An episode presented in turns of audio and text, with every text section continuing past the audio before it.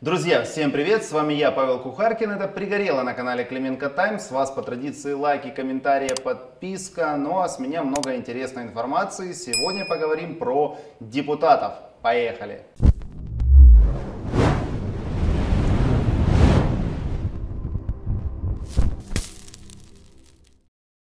Меня просто очень порадовало видео из Верховной Рады. своих наймитів і далі присилає. Друзья, как На видите, Донбас, яка окупувала В Украине порядок Тепер навели, дозволити їм экономику подняли, підписати коронавирус Білорусь побороли. з білоруським народом. теперь разбираемся Я с Беларусью. не скаженіли. Прихильники Начало прекрасної работы режимної парламента в України, пятницу які вірою і утром. правдою Это украинский парламент. Конечно, ведь кто, как не Украина, может раздавать советы Беларуси и выражать свою позицию. Это стадо дегенератов вместо решения насущных проблем в экономике, с коронавирусом, с войной занимается срачом из-за Беларуси. У меня вопрос. Кто вы, черти, такие, чтобы давать советы оппозиции или тем, кто защищает власть в сегодняшней Беларуси? Я уже молчу, как половина из них пришло во власть. Просто осознайте следующее, что Украина была, наверное, самой развитой республикой Советского Союза. Украина имеет огромное количество ресурсов. Выход к морю, самолетостроение, ракетостроение. Все, что можно только мечтать. Украина имела 52 миллиона населения. К слову, в Беларуси в 5 раз меньше. Сейчас меньше 10 миллионов.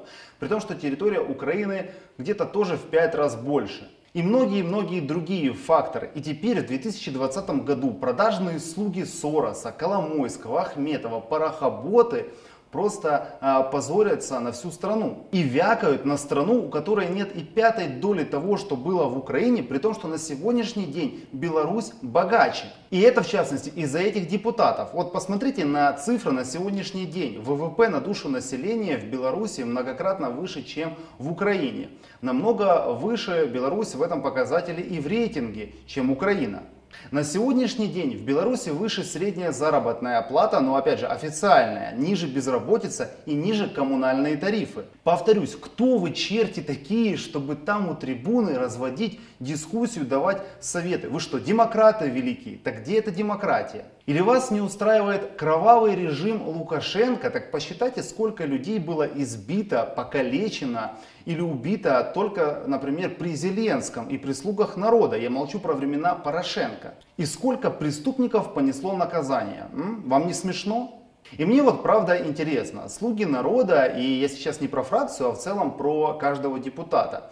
Вы действительно считаете, что люди, которые вас туда привели, разделяют вашу позицию по Беларуси? Может быть, вы для начала спросили у своих избирателей, какой э, они точки зрения. Может быть, потому что сейчас уровень недоверия к парламенту порядка 70%. Это на самом деле ужасающая цифра. И я против того, чтобы туда ходили хоть с БЧБ, хоть с государственным флагом Беларуси, потому что нужно начать работать над своей страной и понадобится не один год, чтобы догнать Беларусь по показателям. Но на этом мы не заканчиваем обзор депутатской тупости. Есть еще местный уровень, и нам попалась реклама Андрея Андреева. Главное это не партийные флаги, а реализованные проекты. И так и тянется уже рука доверить судьбу Киева этому депутату.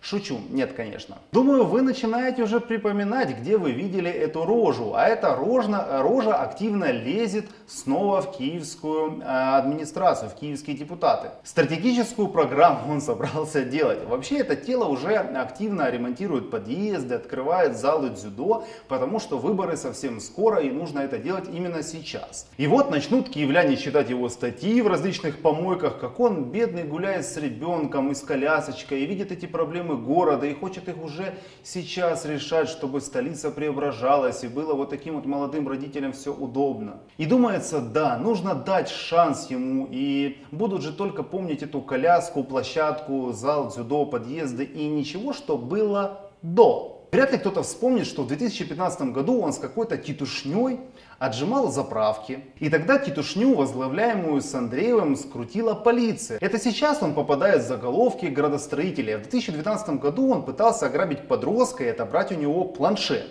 Да, 2012 год это был бандитский режим, тогда же все грабили. Но в 2015 году он также занимался вымогательством. И в 2016 году этим занимался. Тогда он выкрутил даже мизинец и пытался сделать самосуд над продавщицей мяса. Хотя нарушила она или нет, он определил сам на глаз, а не определил это суд. Но это постмайданный период, и это тогда норма, когда устраивали самосуд. Жаловались на него за посягательство на парк. Если почитать ранние материалы, то суды доказали вину о незаконном присвоении бабла, отжиме бизнеса и прочего, содеянного Андреевым. Но понятное дело, на портале Киевсовета ничего этого вы не найдете, потому что он был в команде Кличка и потому что это тело сейчас член фракции солидарности Петра Порошенко. И знаете, почему мы его вспомнили?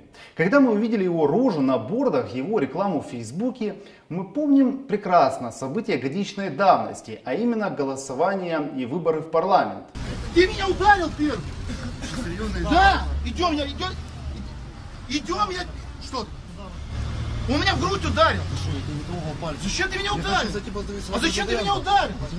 Ну зачем ты меня ударил? Да-да, именно оно разыграло тогда спектакль на избирательном участке. Там голосовал Порошенко, и когда я хотел снять Гетмана, оно вытолкнуло меня на улицу и начало орать, что якобы я его избивал. Обычно это мерзкая шестерка Порошенко, хотя у Порошенко все такие твари.